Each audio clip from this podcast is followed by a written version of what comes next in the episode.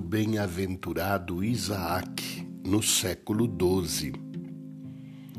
Pelo Espírito Santo, o Filho do Homem nasceu da Virgem Maria como nossa cabeça. Pelo mesmo Espírito, nós também renascemos na fonte batismal, como filhos de Deus e membros do corpo de Cristo.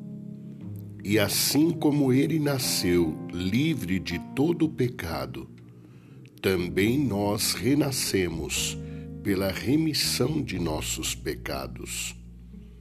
Assim como na cruz ele tomou sobre seu corpo de carne os pecados de todo o corpo, do mesmo modo, pela graça da regeneração, concedeu ao seu corpo espiritual que não lhe fosse atribuído nenhum pecado.